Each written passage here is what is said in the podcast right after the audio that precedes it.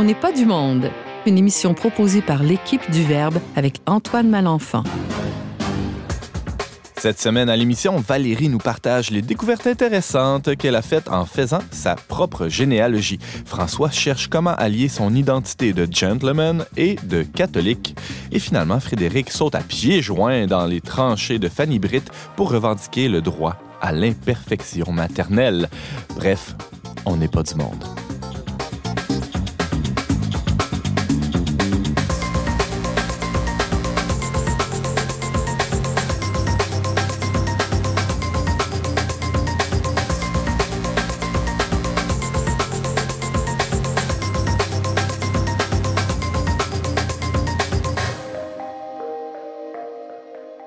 Bonjour à tous, bienvenue à votre magazine culturel catholique préféré. Ici euh, Antoine Malenfant, votre animateur pour la prochaine heure. Je suis aussi rédacteur en chef pour Le Verbe Média et je suis franchement ravi de, de, de ce début de saison. On a déjà commencé quelques émissions et là, c'est la première fois qu'on se réunit, l'équipe, euh, dans le studio de Québec avec nos chroniqueurs réguliers euh, autour de la table. Euh, des, des, voix que vous êtes habitués d'entendre. Euh, je commence, tiens, par Valérie. Bonjour Valérie La Flamme Caron.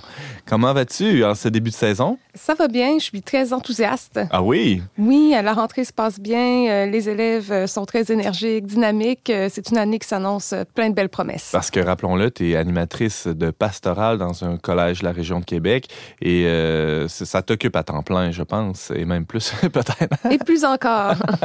Alors, bienvenue à l'émission. Frédéric Franqueur. Allô, bonjour. On a, on a déjà entendu ta voix aussi à On n'est pas du monde Oui. et, euh, et là, tu es de retour parmi nous cette saison-ci comme chroniqueuse régulière. Ben On oui. va t'entendre souvent encore. On est, on est ravis de cela. Ben, pareillement, merci. Ben, et de quoi tu nous parles aujourd'hui? Euh, de l'excellent euh, essai Les tranchées de l'auteur Fanny Britt. OK. Voilà. C'est- c'est tout. euh, oh, ben, c'est pas tout du tout. euh, en fait, c'est loin d'être tout. C'est un, un ouvrage très, très intéressant qui regroupe 19 petites parties écrites euh, souvent par l'auteur, des fois par des collaboratrices qui viennent de tous les milieux. Le point central, c'est la maternité. Ce qui est écrit sur la quatrième de couverture, c'est maternité, ambiguïté et féminisme en fragments. Malheureusement, ça décrit très, très bien l'ouvrage, même si ce n'est pas très clair. Mais c'est un peu un éloge de la mère euh, qui suit son instinct, de la mère imparfaite, de la mère euh, un peu organique, je dirais, d'une mère euh, qui s'investit totalement qui investit totalement son être et ses tripes dans la maternité, mais sans stéréotype. Puis ça a l'air stéréotypé de dire ça, mais ça fait vraiment du bien de lire ce genre d'ouvrage-là. Ben, à t'entendre, on te croit. J'ai hâte aussi d'avoir des échos avec euh, ta propre vie de mère et je pense qu'on va en avoir quelques, Quelques-uns quelques quand morceaux. c'est hein, comme oui. inévitable. Ben oui, dans, dans la chronique de tout à l'heure. Et euh, là, la, la troisième corde euh, du violon. Hein, ça, ça- il y en- Non, il y, en- il y en a une quatrième quand même, on la présentera. oui, la troisième. François Mivelle-Deschênes, salut. Oui, bonjour. De quoi tu nous parles, toi, aujourd'hui, François? Ben, moi, ça va être tout à fait la contrepartie de ce, ce dont Frédéric va nous parler. C'est-tu beau, ça? Alors, c'est, hein, on se serait téléphoné pour se, concerter, que ça aurait pas mieux tombé. Alors, moi, je, je fais la revue d'un livre en petit, qui est en petit euh, chapitre comme ça, écrit par un homme, The Catholic Gentleman Living Authentic Manhood Today, alors de Sam euh. Ah, En français, Alors, le, en le français, catholique gentleman. Le, le, cathol- le gentilhomme catholique, alors vivre une masculinité ou une virilité authentique aujourd'hui. Et Bref, ça, c'est c'est le droit à la perfection masculine. C'est la quête, c'est la quête de la perfection. Mais c'est ça qu'on va voir s'il y a des. euh, mais je- je- bon, voilà, il y a des différences euh, culturelles. C'est un Mhm. Américain, c'est un Américain du Midwest. C'est pas nécessairement non plus euh, des choses. Mais c'est ma quête continuelle. Ben oui, c'est Euh, l'histoire de ta vie, finalement. C'est l'histoire de ma vie, mais d'autres euh, d'autres gars aussi. Alors moi, je pense à Sylvain Aubé qui est dans le, le blog euh, sur le blog du Verbe a écrit euh, Un texte sur, sur Gillette, sur, la masculinité Gillette. J'en avais parlé Ben quand oui. j'ai fait aussi une, une chronique euh, l'hiver dernier sur ça, une pastorale des hommes, alors Ouais. la masculinité toxique.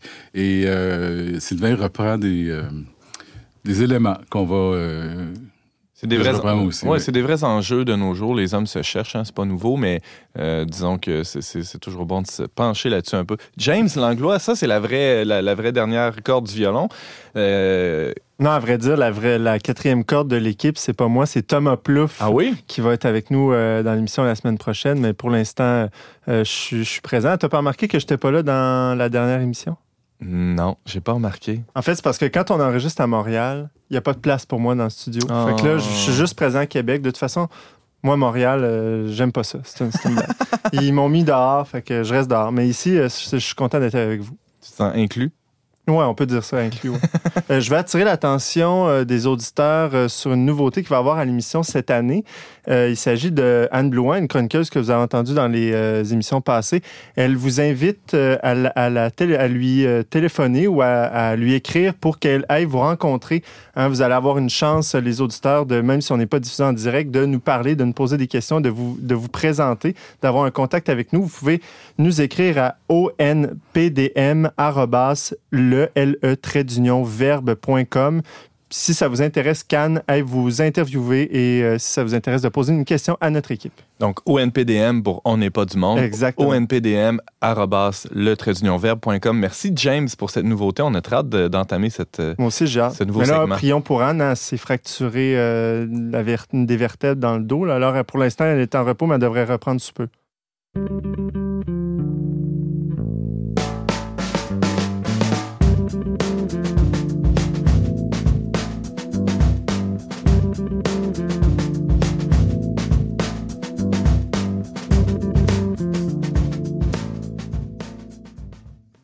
Je sais pas autour de la table ici s'il y en a qui ont des, des amis euh, tripeux de généalogie.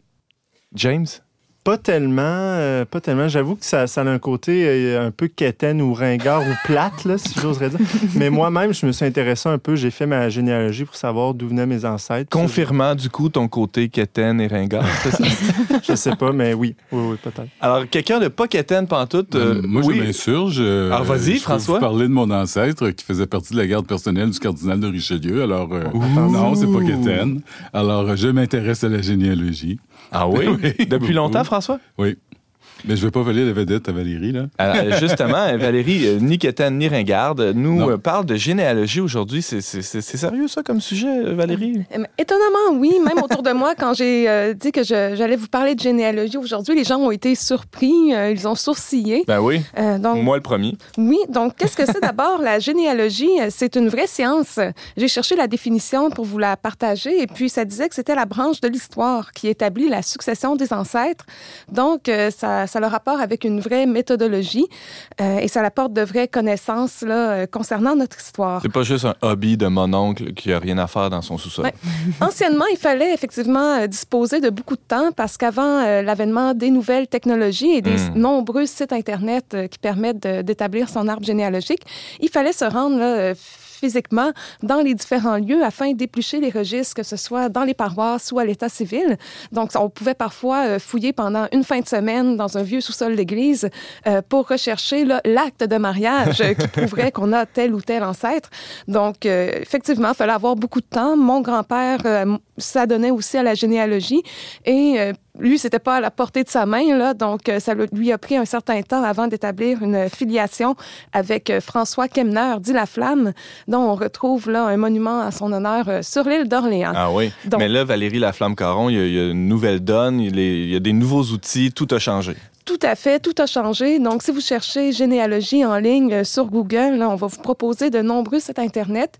Euh, vous payez un montant et on va vous donner, on va vous révéler en fait là, quels sont vos ancêtres. Et je dois avouer que c'est un peu traître que je me suis fait avoir parce qu'on te dit, euh, on a en main environ euh, 2000 ancêtres, payez tel montant et vous pourrez les connaître. Donc, c'est vraiment facile de rentrer le numéro de sa carte de crédit pour connaître ses ancêtres. Il y a plusieurs options.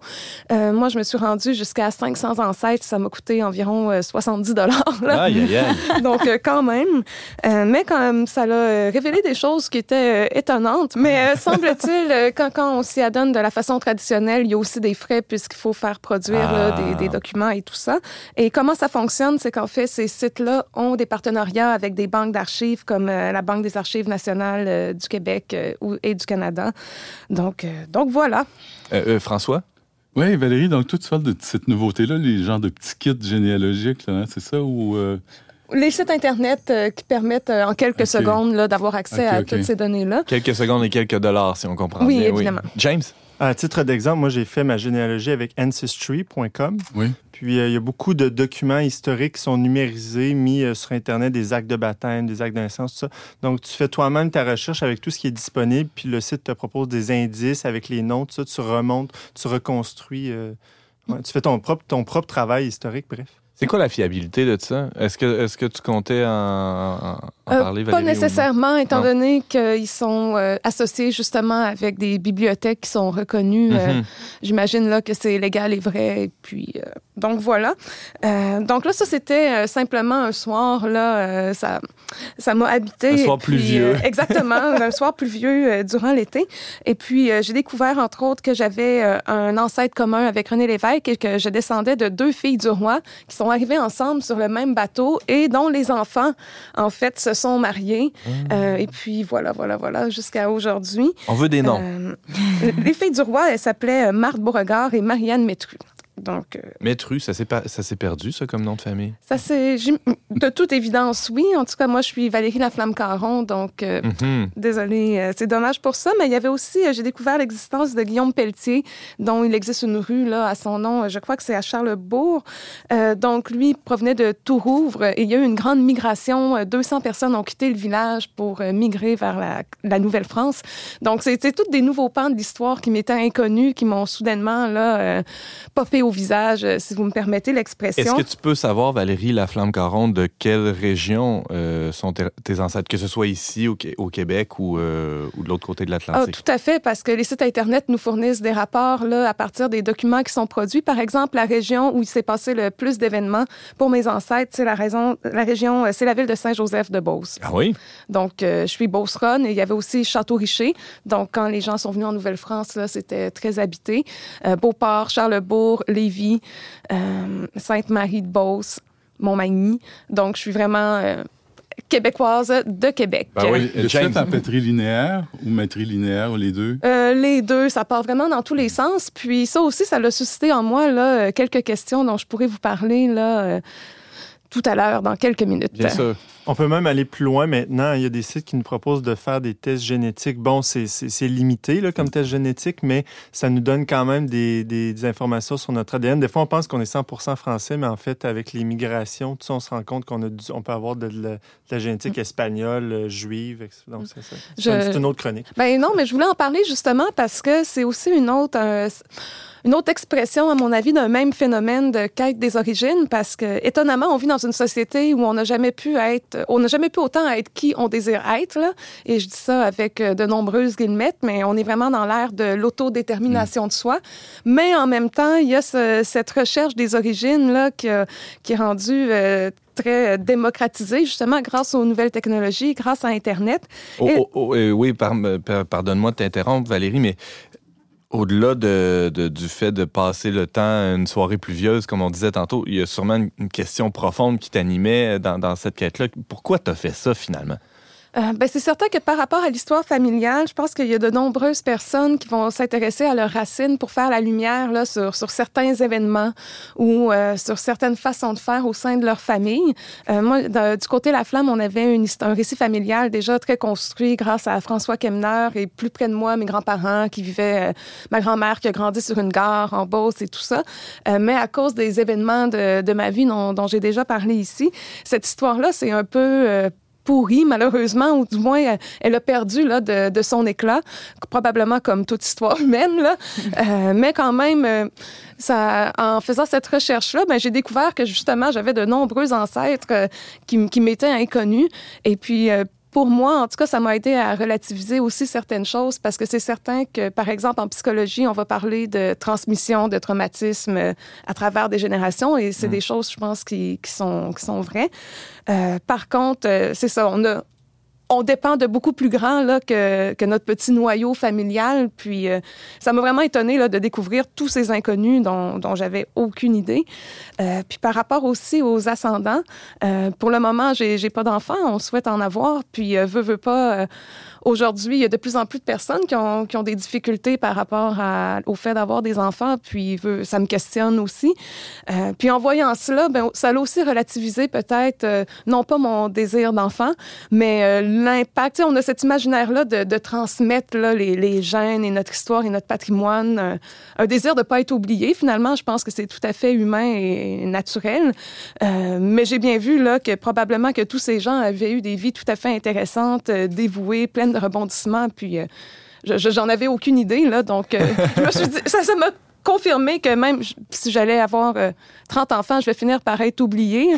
Puis euh, c'est quand même une donnée importante euh, à avoir, je pense, pour mener sa vie. Là, donc, Zut, alors moi qui pensais qu'en ayant une famille nombreuse, je passerais à l'histoire, mais pas nécessairement. C'est ce que tu me dis. Ah, j'ai mal à mon petit cœur. À moins de devenir une sainte, peut-être, ou un ah! personnage politique important. Tout à fait. Voilà un beau projet de vie, James. alors, Valérie, si je comprends bien ce que tu viens de dire, en, faisant ta généalogie, tu, ça relativise le poids même de ta vie. Ça, t'inscrit dans un temps long, ça t'inscrit dans une lignée, dans une histoire qui, te dépasse vraiment. Oui, je pense que ça, ça résume bien euh, l'expérience que j'ai vécue en ce soir pluvieux.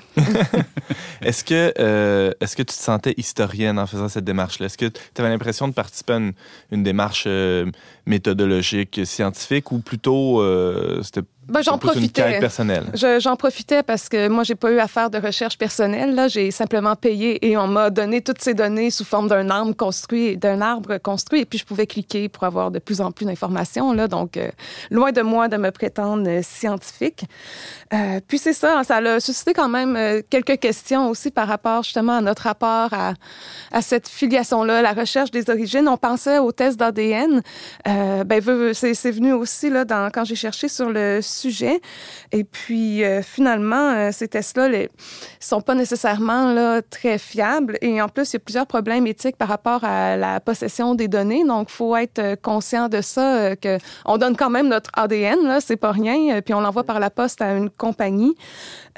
puis, si on regarde, si on revient à, aujourd'hui, il y a un artiste, Hubert Lenoir, que les gens connaissent probablement, qui s'est fait connaître avec une chanson qui s'intitule Fille de personne, où justement, là, on, on célèbre la possibilité de, la Renaissance. Et puis, euh, ça m'a amené à me demander, nous aussi, en tant que chrétiens, on cherche à renaître, forcément, on cherche à... Mais le terme de la Renaissance, c'est tout à fait Pascal aussi, là, la, mm-hmm. la résurrection. Puis, euh, il me semble qu'il y a quand même des, distinctions entre les deux. Puis, ce que met en lumière, là, cette tendance-là de la, généalogie. Il y a même des émissions à TVA et à Radio-Canada là, qui portent sur le sujet. Une vraie tendance. oui, oui. Oui, oui, oui, oui, C'est pas juste... Euh, c'est ça, ça, s'est vraiment démocratisé. Euh, ben, ça montre qu'il y a une quête d'identité qui persiste malgré cette espèce de mythe du self-made man et du fait qu'on peut être qui qu'on veut. Là. Finalement, moi, je crois qu'on est qui qu'on est. Mais c'est quoi, c'est justement, qui, qui est-on? C'est quoi notre identité, nous, comme chrétiens? Ben, c'est certain que moi. Est-ce qu'on est des fils et des filles de personnes? Ben, moi, je crois qu'on est des enfants de Dieu, forcément. Puis on a plusieurs euh, exemples dans, dans, la Bible où on, on est appelé ces, ces enfants. Puis qu'est-ce que ça implique, ça? C'est que justement, peut-être que peu importe évidemment, en tant qu'être incarné, on est influencé par tous ceux qui nous ont précédés, toute notre histoire personnelle. On peut pas simplement s'en détacher par volontarisme en disant cela ne m'appartient pas. Incluant les tragédies familiales, etc., toute, l'histoire. Tout à fait. Mhm. Mais c'est heureux parce qu'on hérite aussi de ce qu'il y a de beau, puis de, mhm. tout, euh, de toute cette vie-là, probablement, qui a, qui a été souhaitée et pour laquelle mhm. on, a combattu. Puis en tant que, en se reconnaissant enfant de Dieu, mais ben, ça nous donne la liberté ici et maintenant, je pense, d'accomplir notre vocation ben, qui est justement d'aimer Dieu, son prochain, puis de ben voilà, c'est déjà assez. Ben ouais, c'est pas mal, c'est pas mal. Frédéric, tu avais une question? Ben, c'est vraiment une très, très petite question, euh, hyper subjective, euh, probablement non importante, mais est-ce que ça t'a donné envie d'aller fouiller dans les archives, d'aller voir les actes de mariage, justement, de faire ça vraiment à main nue, la généalogie? Peut-être pas tant au niveau des documents, mais par rapport euh, aux réalités humaines que ça peut représenter, c'est certain que ça, ça peut, ça, ça m'intéresse, par exemple, ça, ça m'interpelle. Les filles du roi, j'avais un intérêt euh, assez minime par rapport à ça, mais... Tout d'un coup, tiens, tout d'un coup. je, vais aller voir peut-être qui étaient ces gens pour leur donner justement un, visage, une, une réalité finalement. Là. François Miville-Deschênes, rapidement, il nous reste une petite minute. Ben, j'ai la chance, moi, d'avoir des archives familiales et avec ma cousine, on est en train de dépouiller euh, deux ans du, de ce qui reste, deux ans du journal de mon arrière-grand-père, donc 1884-1885, et la correspondance aussi de son fils, donc mon grand-père. Et là, on voit du contenu. Quand on parle de Dieu, là, puis ça, puis j'ai l'intention d'en reparler euh, dans cette chronique-là, ici, dans, l'émission. Euh, tu sais, le gars, là, il allait à messe pour voir sa, sa, sa blonde. Ou il allait plus souvent pour voir sa blonde. Alors, euh, tu sais, il y a des affaires qui changent pas non plus, mais il y a des trucs qui changent. Euh, donc, puis je reconnais dans ce qui écrit des valeurs que ma mère m'a transmises. C'est du côté de ma mère, là. Alors, euh, que j'ai... oui. Alors, effectivement, on, est, on, on se situe dans un temps et dans une culture. Valérie Laflamme-Caron, c'était passionnant. Tu nous parlais de généalogie et de filiation. Rappelons que tu es agente de pasteur, animatrice de pastorale, pardon, au, euh, dans, un collège de la région de Québec. On peut te lire sur notre blog, le et dans notre revue et aussi t'entendre régulièrement à On n'est pas du monde. Merci beaucoup. Merci à vous.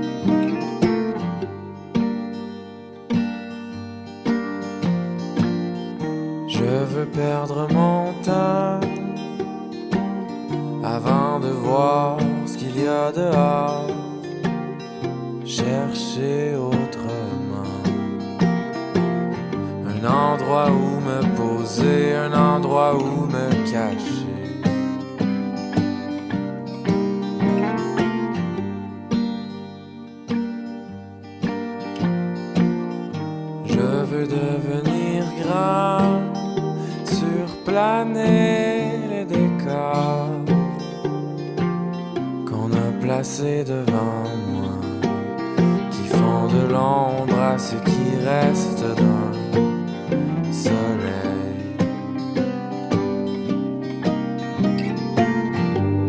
Y a plus de chemin qui mène à toi, j'irai n'importe où,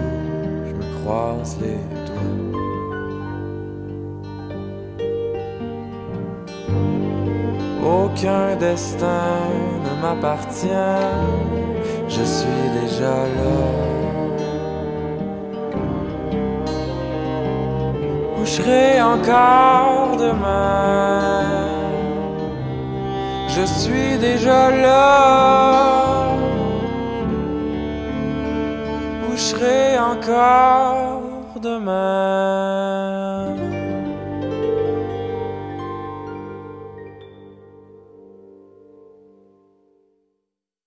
C'était le Huard de Mathieu Bérubé. C'est tiré de son premier album, Saudade.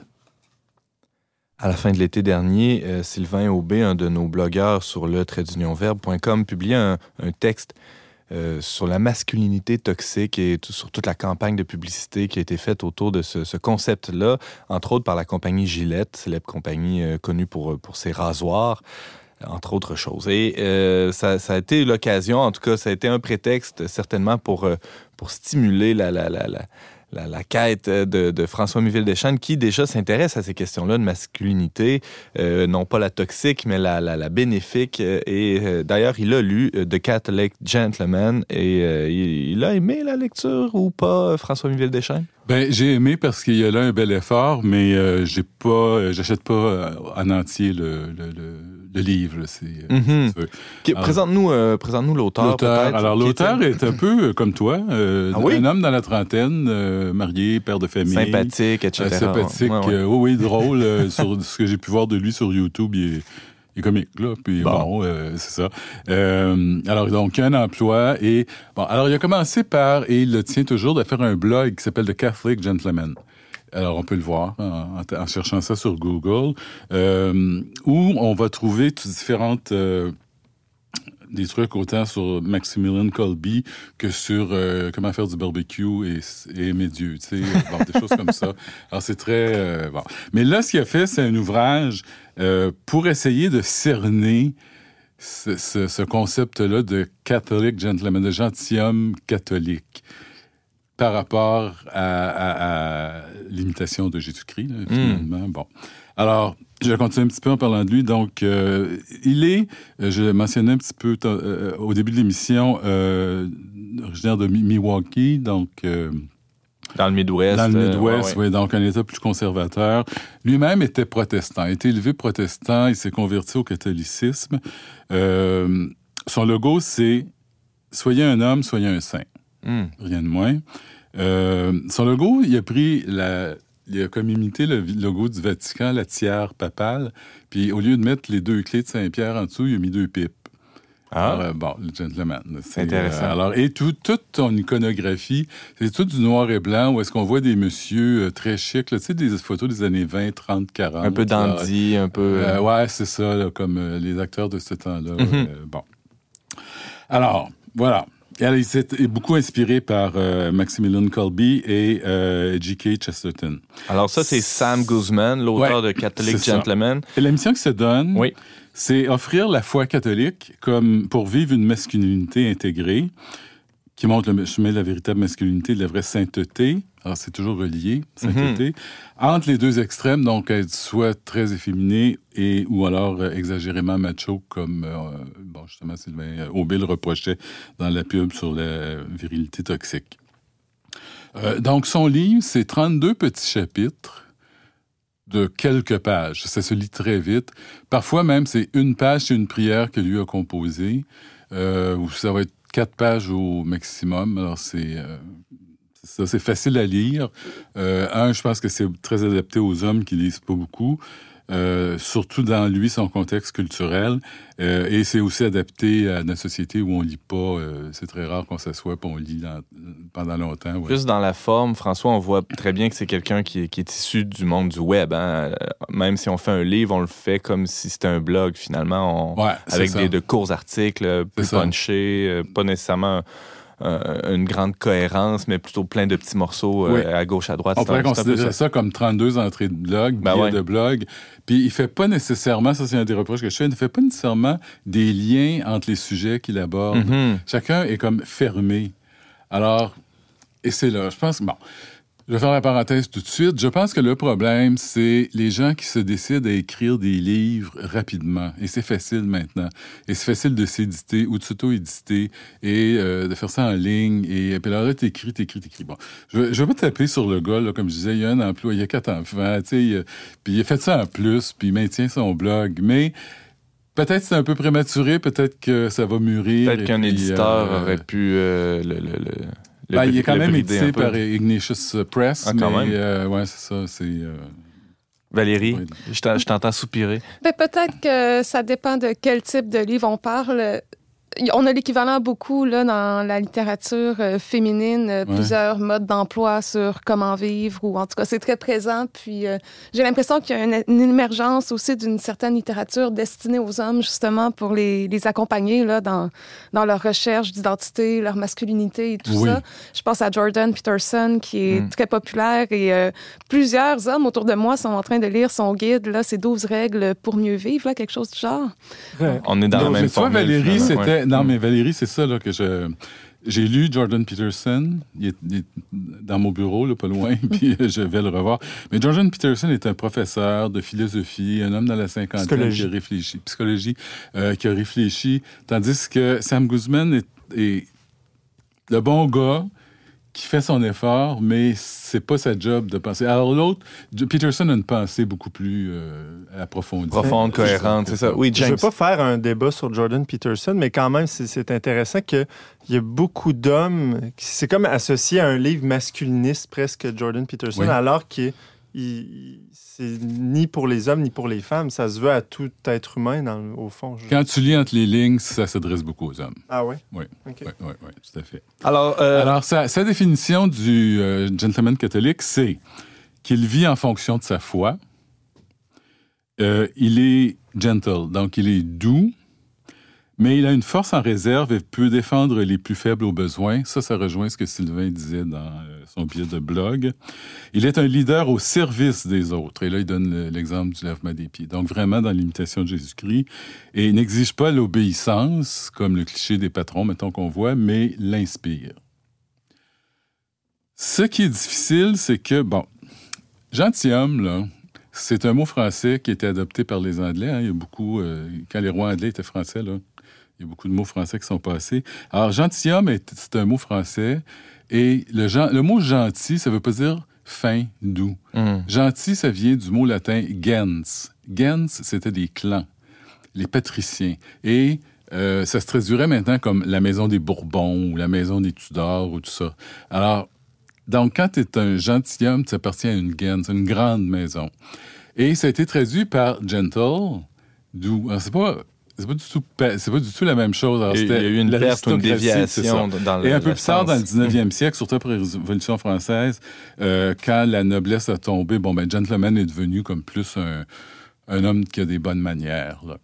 Et ce que j'ai trouvé, lui, c'est qu'il il y a de la difficulté à jongler un peu entre tout ça. Moi, j'aurais peut-être écrit The Catholic Man, l'homme Mm. catholique. Mais là, c'est comme s'il voulait peut-être qu'il parle un peu à des gens un peu plus rustres, euh, qui ont une, masculinité toxique, et qui veut les amener à être gentle. Les anoblir ou euh, ouais, les, les élever les vers... adoucir, Ouais, c'est ça, c'est ça. Et là, ben, il fait toujours son lien avec le Christ, bien sûr. Le Christ, Ouais. c'est l'homme. Hein? Mais doux comme un agneau aussi qui se laisse conduire à l'abattoir. Il y a, il y ce paradoxe. Il y a plein d'affaires, c'est ça. Et c'est intéressant parce que gentleman peut être aussi, euh, oui, vu comme un aristocrate, mais de plus en plus dans, dans, dans l'imaginaire collectif, c'est un bourgeois finalement. Euh, le- ce gentleman-là, on parlait de, dan- de, de dandy un peu plus tôt. Il y a, il y a cet idéal-là qui, qui est très moderne finalement, qui est pas tout à fait compatible avec l'imitation de Jésus-Christ. C'est intéressant de voir l'utilisation, les, les- les- disons, les différents sens qu'on peut attribuer à, à- à un même mot. euh. Ben, c'est ça. En fait, Mhm. moi, euh, le Christ est tellement la personne. ben, C'est un homme, bon, on va dire, c'est un homme parfait. Que, il y a pas de, on peut pas le comparer à un gentilhomme ou un chevalier. ouais, Mm. il est comme, non, il tient tout seul. là. il peut pas être réduit à, Ouais, à un- ça. il y a comme, ça a l'air toujours réducteur un peu. Mhm. euh, tu avais une autre remarque aussi euh, quant à l'approche pastorale, euh, François Miville-Deschênes. Je vois dans tes notes qu'il y a. Ben, c'est un peu une question aussi qui traverse euh, la plupart de tes chroniques. Comment se servir de ces informations-là ou de cette réflexion-là pour, pour que ça percole jusque dans nos milieux pastoraux? C'est toujours euh, difficile. Et euh, je me suis posé la question, j'ai regardé ça d'un œil, donc est-ce que euh, il a, on peut parler d'une approche pastorale pour les hommes? Alors, il y a certains chapitres où on va parler du don de la virilité. Et que c'est un don, il faut le reconnaître, puis qui apporte des responsabilités aussi. Alors ça, je pense que c'est vraiment quelque chose qui s'adresse aux hommes. Euh, le lien père-fils, Hmm. et non pas père-enfant, là, mais père-fils, euh, qui s'est perdu dans la société moderne. Ce que je, je déplore, c'est qu'il ne nous dit pas, par exemple, comment le, le- le recréer. Il nous parle des différentes facettes euh, de la masculinité, justement, qui vont aller de Shakespeare à Rembrandt, les grands auteurs, les musiciens, alors pas juste les bâtisseurs. Parle de la paternité, parle de la pureté, mais d'un point de vue. En fait, dans la pureté, son chapitre, la pureté, c'est euh, la pornographie. Comment lutter contre la pornographie, mais c'est un peu plus masculin. Et il y a une chose que j'ai beaucoup aimée, c'est que nous dit les hommes, on vit selon des codes. Puis je pense que c'est vrai. Le code des samouraïs, le code de la chevalerie. Là, on a un peu perdu nos repères parce qu'on n'a plus grand code. Et c'est intéressant parce Ouais. que d'ailleurs, les chevaliers de colon avaient été Voilà. institués en Voilà. réponse à certains groupes obscurs qui avaient des codes aussi. Ouais, puis les chevaliers de colon ont des règlements. Je suis pas chevalier de colon, mais ils ont des règlements, tout ça, puis il y a un code que tu suis. Mhm. Et ça, ce serait, et je, le crois, là, typiquement masculin, et ça peut être sur ça qu'on euh, pourrait jouer. Alors, dans ça, je pense qu'il parle vraiment aux hommes. Alors, tandis que dans d'autres chapitres, on va parler de la vertu, qui est la prudence, la justice, la résilience, la tempérance. Euh, L'aspect communautaire du catholicisme, parce que là, c'est pour expliquer qui, qui est plus protestant, donc ça se vient en communauté. Ouais. Euh, rechercher le vrai bonheur et non pas des bonheurs factices. Euh, se- S'engager dans la voie mariale de Maximilian Colby. Euh, aimer, porter sa croix. Et ça, je trouve pas que c'est masculin. C'est tout le monde qui doit faire ça, hommes et femmes. Alors là, à un moment donné, ça se perd et c'est c'est parce que il y a Bon, Il n'y a pas eu le temps, il n'y a, pas- il y a pas eu, effectivement d'approfondir, de dire c'est quoi vraiment le- les traits masculins qu'on peut ressortir, euh, qui différencient l'homme et la femme. Vous voyez un, un exemple hein, ici euh, sous mes yeux. Les hommes aiment ce qui est authentique. Est-ce que ça veut dire que les femmes aiment ce qui est faux Bon. et euh, Alors ça, c'est vraiment, vraiment une mauvaise... Oui, ça veut dire... c'est un veut bon dire- exemple, Ça veut ouais. dire centre les lignes. Mhm. Et ça, je m'insurge contre ça parce que chez moi, dans ma famille, euh, on, est- on aime ce qui est authentique, mais ça s'applique autant à, à mon père, qu'à mes oncles, qu'à ma mère, puis à, mes- Ben à ouais. mes tantes. Alors, il n'y avait jamais rien d'artificiel qui rentrait là. Hum, hum. C'est, euh, Puis même si c'était dans la coquetterie, j'avais des tantes qui se mettaient des fossiles en vison parce que c'était naturel. Aïe, aïe. Euh,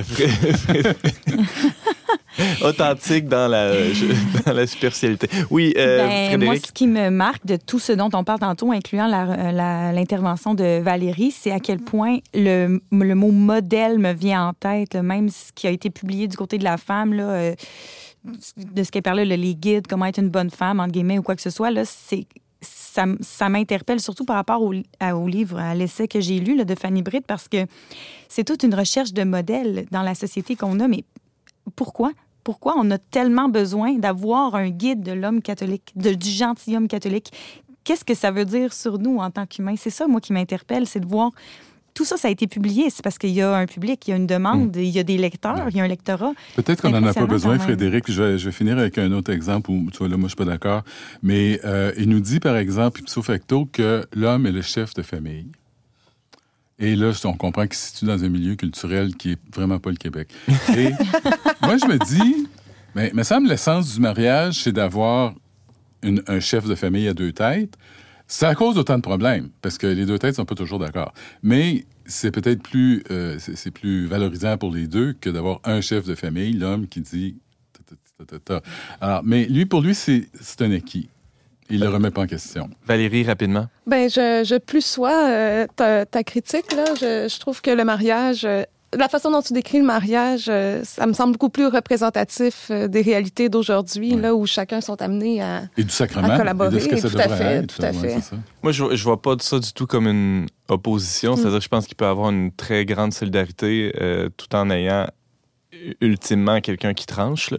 Euh, mais ça, il y a toutes sortes d'expériences. De Ça, ça, nom- ça fera là. De nombreux auteurs se sont proclamés d'ailleurs en accord avec toi, Antoine. Bon, en tout cas, on pourra, euh, on pourra faire une autre chronique là-dessus, je pense. Et euh, c'est tout le temps qu'on avait. François Miville-Deschênes, merci beaucoup Ça me fait plaisir. de nous avoir présenté The Catholic Gentleman, un ouvrage publié récemment par euh, l'auteur Sam Guzman. C'est un Américain de Milwaukee.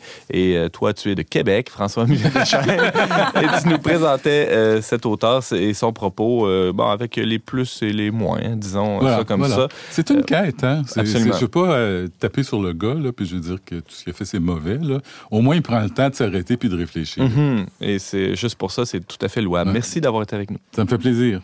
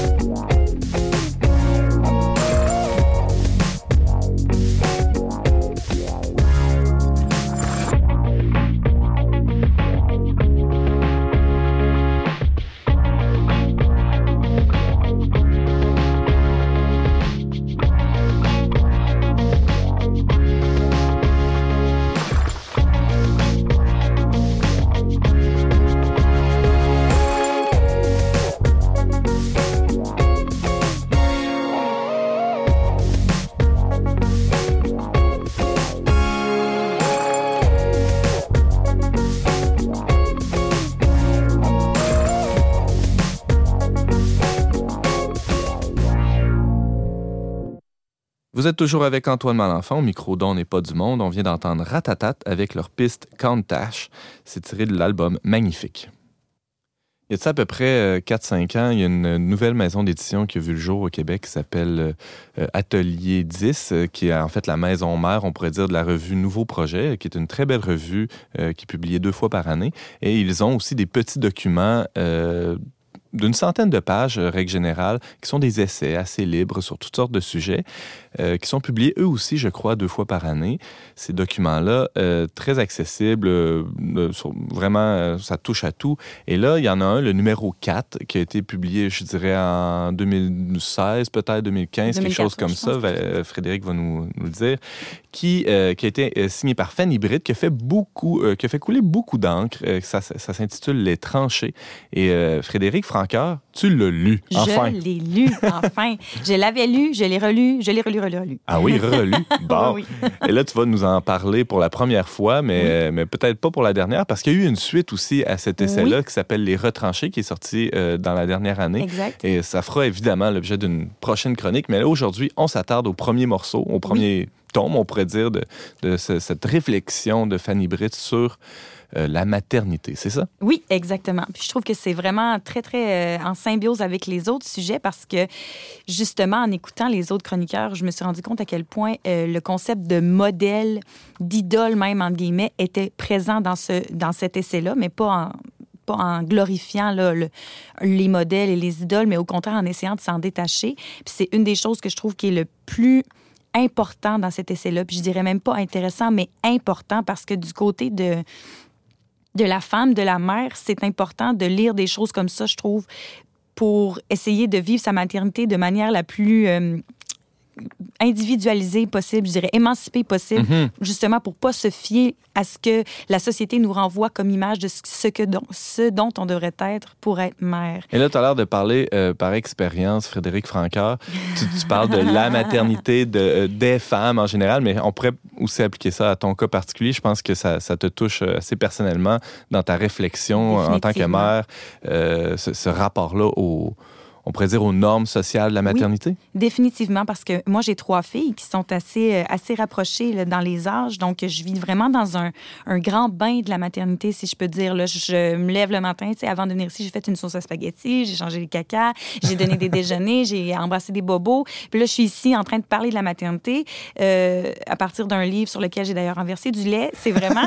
je trouvais que c'était parfait d'avoir renversé du lait parce que je me dis, c'est exactement ça, cet essai-là. Avoue que tu as fait exprès. Ah non, j'ai pas fait d'exprime, j'ai pas fait attention. j'ai dû faire plus attention. Mais ça me rejoint parce que moi, j'ai, euh, eu euh, mon premier enfant à 22 ans. Ça a été vraiment un gros, euh, un gros mouvement de, de choses dont je ne m'attendais pas, des choses. J'avais prévu, disons, faire un plan de naissance. Toutes les nouvelles mamans ou celles qui ont été mamans récemment vont le faire. Là. Comment tu veux accoucher? C'est sûr, ça se passera pas comme ça. Faut que tu en fasses le deuil après. Puis c'est un peu ça, je trouve, cet essai-là. C'est avec ça que ça m'a réconcilié au début parce que c'est un essai qui m'a presque fait pleurer à certains endroits, hmm. de bonheur, euh, de, aussi de tristesse là, en me remémorant certains souvenirs de, de mes premières années de la maternité. Mais c'est un essai aussi qui m'a fait rire, euh, qui m'a aussi beaucoup touché, surtout vers la fin, dans certaines parties. Donc, c'est vraiment quelque chose comme je le disais dans mon introduction, qui est organique, qui vient te chercher un peu dans tes tripes. Puis c'est pas juste le contenu, mais la forme aussi est comme ça. C'est comme une forme. La forme essayistique, c'est ça qui est le fun, c'est que c'est très investi, c'est très personnel, très libre. Donc on n'est pas obligé de, de, suivre un peu les règles de la poésie classique, je ne sais trop, là, j'exagère évidemment, mais c'est vraiment très, très... Urgent comme style de dire. Puis en plus, Fanny Britt, je trouve qu'elle est très bonne là-dedans. Ben oui, c'est une femme de lettres euh, qui, a traduit beaucoup de théâtre. D'ailleurs, encore récemment, il y a une pièce d'elle qui, qui roule ces temps-ci, en fait, qu'elle a traduite. Euh, elle maîtrise la langue, c'est de toute beauté. James Langlois. Mais je, suppose que l'auteur, pour parler avec autant d'acuité de la maternité, c'est qu'elle est elle-même mère, non? Exactement, mère de deux enfants qui, si je ne m'abuse, ont sept ans d'écart, deux enfants de pères différents. Donc, elle, ça lui donne évidemment un regard différent sur la maternité, puis probablement un regard plus à vif aussi, dans le sens où elle a quand même, entre les deux, vécu une séparation, euh, vécu une c'est quand même une épreuve de la vie là, de faire comme, OK, j'avais un couple, une, une famille qui s'est brisée. Maintenant, je dois, je recommence une autre famille. Ce qui est la réalité de beaucoup de nos contemporains, on s'entend. Exactement. euh, Puis dans cet essai-là, c'est beaucoup de ça aussi. là. On, Ouais. on parle très peu de la famille nucléaire. Là. On parle pas non plus de la famille recomposée, mais la famille nucléaire n'y est pas dépeinte en premier. C'est vraiment tous les types de familles, les mères monoparentales, tout ça. Euh, Frédéric Francard, tu nous parles de, de Les tranchés, un livre de Fanny Oui. Britt. Euh, c'est quoi la forme de... tu l'as évoqué un peu rapidement tantôt. Là, c'est le, le style, oui, essayistique est, est assez, assez vivant, mais euh, en- comment est construit ce livre-là, euh, Les tranchés? Ben, ce qui est le fun de, de l'essai, c'est que tu peux faire beaucoup, beaucoup de choses. Il y a 19 petites parties de quelques pages chacune qui sont vraiment éclatées. Il y a des conversations entre trois femmes écrites, évidemment, des conversations écrites. Il y a un dialogue même entre deux femmes qui souhaitent être mères, qui se définissent par rapport à la, à la maternité. Euh, il y a même une prière à la page 74 qui est vraiment... C'est un peu ironique quand même, là. Il y a euh, le récit un peu fict- auto-fictif, j'ose croire, de, de l'auteur avec un de ses amis à Paris, toujours avec fond de sujet la maternité. Donc, c'est vraiment très éclaté. Il y a plein de petites choses. À la fin, il y a aussi une espèce de récit. euh, ça, c'était mon point plus négatif, là, mais ça touche aussi. C'est quand même aussi très touchant, là, un espèce de récit fictif euh, de deux mères qui vont découvrir leur enfant mort. Donc, euh, ça, ça touche vraiment à tout, ça va dans tous les sens, mais ça garde en haleine, puis ça, ça rend la chose vraiment authentique. C'est ça Mhm. qui est intéressant. Et elle fait appel à des collaboratrices aussi dans, dans Oui. cet ouvrage-là? Oui, exactement. Des femmes de tous les milieux, surtout artistiques, journalistiques. François Miville-Deschênes, Euh, ton expérience de la maternité, non? Non, mais est-ce que c'est un recueil de, de courts euh, essais ou un recueil de témoignages? C'est pas des témoignages. De ce que j'ai l'impression, c'est que ça. Ça c'est semble bizarre comme style, enfin, Oui, ça semble bizarre, mais euh, c'est très cohérent. là. C'est juste difficile à exprimer. ouais. J'ai l'impression que c'est des témoignages qui ont été un peu fix- fictionnalisés, ficti- Ouais. fictionnalisés, oublié le terme, là, mais c'est ça exactement par l'auteur, quelque chose qui a été comme mis ensemble, OK, OK. mélangé à de l'expérience personnelle, évidemment. On a parlé de la, de la forme. Allons au fond euh, des choses. La maternité, c'est quoi la vision de la maternité qui est, qui est, qui est véhiculée dans, dans ce livre-là, Les tranchées? D'abord, c'est peut-être, euh, commençons par les premières. C'est quoi une tranchée? Hein? Parce qu'on pourrait se questionner Ouais. sur le titre. Euh, c'est pas juste drôle un, un- que- une- un corridor creusé euh, durant une guerre. Mais c'est drôle parce que moi, ça m'a fait beaucoup sourire lors de mon premier ou deuxième accouchement. J'oublie à l'hôpital quand ils m'ont dit Tu vas voir, tes tranchées vont être particulièrement douloureuses, ce qui est d'ailleurs vrai à partir du deuxième enfant, c'est très douloureux. C'est les crampes utérines que tu subis en tant que femme, je vais le dire, subir, là. quand tu accouches, c'est euh, le mouvement de ton utérus qui reprend sa place. Après l'accouchement. Après l'accouchement, Mhm. exactement. Pour ça, on te donne des anti-inflammatoires. Si tu es en, en hôpital, je vous conseille de les prendre c'est vraiment assez, euh, assez particulier, surtout quand on allait. Donc, j'ai trouvé ça, euh, à, a posteriori, là, lors d'une de mes relectures, je vous le dis, j'ai trouvé ça assez particulier que ça s'appelle Les tranchées parce que déjà, tu pars dans la maternité, dans, cette, euh, dans cet essai-là, d'un côté un peu négatif.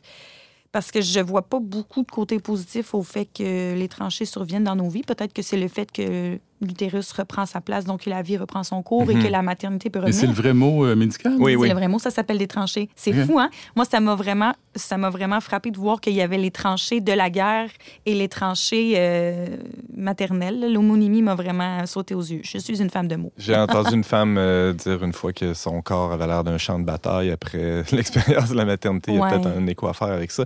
Mais une chose est certaine, c'est que ce, ce titre-là fait écho à, à l'aspect viscéral de la Oui, maternité. hein? définitivement. Définitivement. Puis c'est ça qui est. euh, qui transcende vraiment tout l'ouvrage parce que l'ouvrage essaye de démocratiser cette de vivre la maternité de manière personnelle parce qu'on a beaucoup de il parle ici au début de la maternité euh, sexy la maternité punk la maternité grana la maternité qui dit que c'est comme la paternité pareil pareil on, a tel- on est tellement entouré de blogs, de mamans, de, de, de publications sur la maternité, la, la parfaite maman cinglante, euh, machin, machin. C'est, en tout cas, c'est vraiment très. euh, T'as vécu ça, toi, machin, Frédéric Francard? mais- Ces, ces- ces pressions-là, ces normes-là, euh, de, de quelle sorte de mère tu devrais Ben, être? Malheureusement, oui, parce qu'à un moment donné, au cours de la maternité, surtout au début, tu te poses des questions. Et tu finis c'est par bon, c'est bon signe, ça. Oui. oui, mais tu finis par dévier sur des choses sur Internet, puis là, tu te dis, hé, bateau, moi, je fais pas ça avec mes enfants, moi, je fais... c'est facile de se comparer. On a besoin de modèles. Je pense qu'à quelque part aussi, c'est encore pire, entre guillemets, pour les gens, c'est ce que j'ai remarqué dans cet ouvrage-là, qui n'ont pas le Christ, parce que moi, je me cherche, je me cherche, je me cherche des modèles, j'arrive pour prier, j'entends la parole, puis ça me ressemble, puis je me dis, OK, le Seigneur sait où tu t'en vas. Le Seigneur te guide. Fie-toi à lui, suis-le. Puis au moins, ça me donne quelques heures de répit dans ma semaine. Ça vient hiérarchiser les, les choses. Exactement. Qu'est-ce qui a vraiment de l'importance dans tout ça? Exactement. Mhm. Mais quand je suis chez nous avec mon ordinateur, je me cherche, je me cherche des réponses à mes questions, puis je finis par tomber sur ça, puis ah bon, essayer de m'identifier à des modèles, puis des fois tu te dis, ok, c'est peut-être comme ça que je devrais être, c'est peut-être comme ça que je devrais être. C'est facile, c'est facile de tomber dans la comparaison aussi. Ah. Donc cet ouvrage-là essaye de, de nous appeler à ne pas. François? Ouais, c'est- en fait, je trouve ça drôle, mais c'est pas comme rendre ça complexe, là. Tu sais, c'est- il me semble que, bon, euh, tu vis ta maternité comme, comme, comme tu la vis, selon toi. euh, C'est certain, mais en même temps, mais, Les enfants se côtoient. Tu côtoies d'autres enfants. Tu vois qu'est-ce que les autres enfants sont capables de faire. Tu les envoies à la garderie. Ils devraient être rendus là. Ils devraient... C'est comme... Non, mais ça, c'est c'est humain, ça a toujours été, là. Oui. Mais C'est peut-être exa- exacerbé- exacerbé par les médias par les- sociaux, Instagram. ouais, Euh, Oui, le- le- définitivement. un un Ouais. exemple qui m'avait fait rire dans ce livre-là, c'est elles vont au parc, puis là, il y a la, la, la maman en bikini qui se Ouais, montre son, ouais, son, ouais. son ventre post, euh, Ouais. justement post-accouchement, puis je dis, ben, ça n'a pas de bon sens. alors, euh, parce que euh, elle, elle dépasse tous les standards de beauté des grands mannequins. Et là, ça, ça remet tout le monde en question Ouais, autour de la pataugeoire. C'est- très bien écrit et Oui. c'est très rigolo, mais en même temps un peu triste. Cette comparaison-là continuelle. Et Instagram, le- Ouais. euh, Facebook collabore euh, grandement à ça, c'est clair. James, Mais pour moi, c'est un peu un symptôme d'une société euh, individualiste, morcelée, puis ça fait un Ouais. peu écho à ce dont Valérie parlait cette semaine, la filiation. Dans, une, dans un monde où on, on s'auto-engendre comme individu, euh, avant, euh, il y a une époque, autrefois, c'était pas compliqué de devenir mère ou père. En tout cas, ça pouvait l'être, mais c'était- ça l'était moins, je pense, parce que justement, on reproduisait le modèle qu'on avait vu avec la mère, avec Ouais. la grand-mère, etc. Alors qu'aujourd'hui, chaque femme, chaque père, chaque euh, parent a à se positionner lui-même, dit bon, mais moi, quel choix je veux faire éducatif, comment ça marche, il y a tellement d'options, tout est tellement possible que c'est ça qui, qui- qui est angoissant Oui, finalement. mais pourquoi ça marche plus, ça? Moi, je- mon père reste mon modèle.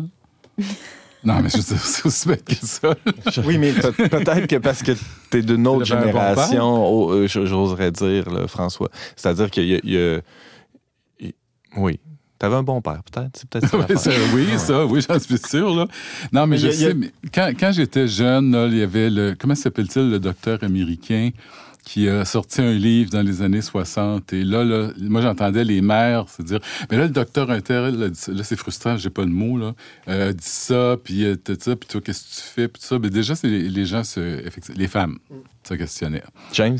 Non, c'est juste ça. Je pense qu'il y a tellement de théories aujourd'hui qui, s'affrontent. Il y en a qui Ah, faut laisser l'enfant pleurer, faut pas laisser l'enfant pleurer. Non, non. Fait que là, à un moment donné, tu sais plus quoi faire. Là. Fait que là, tu cherches toi-même, plutôt que de reproduire des modèles. C'est juste, c'est plus ça.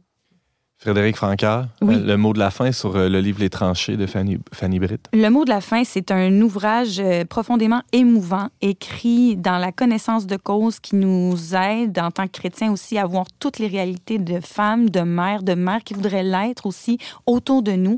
C'est vraiment un ouvrage qui fait du bien. C'est pas entièrement positif. J'ai des petites critiques négatives, par, par exemple, les, dernières, euh, les, les derniers chapitres là, qui parlent un peu plus de la maternité sombre.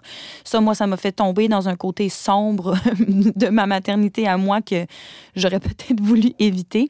Mais c'est un ouvrage qui est vraiment euh, important de se de s'approprier là, si on a besoin de se sentir un peu plus euh, un peu plus digne. Hum, très beau.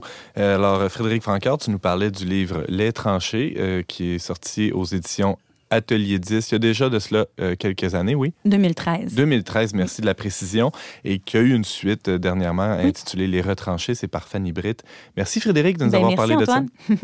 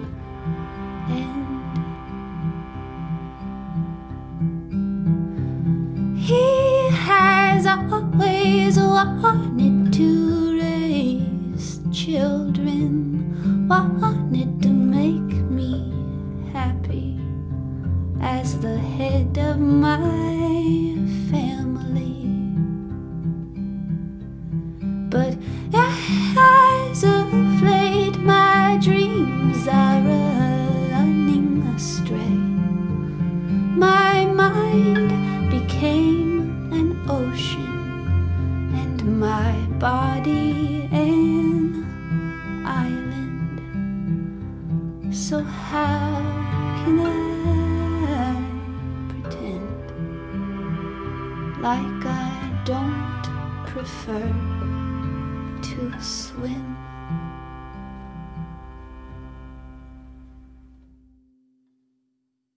Vous êtes toujours avec Antoine Malenfant au micro dont n'est pas du monde. On vient d'écouter How Can I Pretend de Nora Petran. C'est tiré de son récent album What It Takes to Be a Man.